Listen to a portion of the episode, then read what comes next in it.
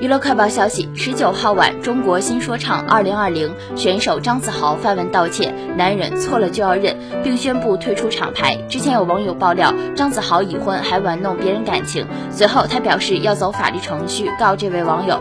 但在十九号晚的微博文章中，他写道：“最近这段时间，因为豆瓣有关于我的帖子，导致我的兄弟、朋友、家人都受到了一定的困扰。由于我的过失，而导致他们也备受牵连。在此对他们说一句对不起，男人错了就要认。”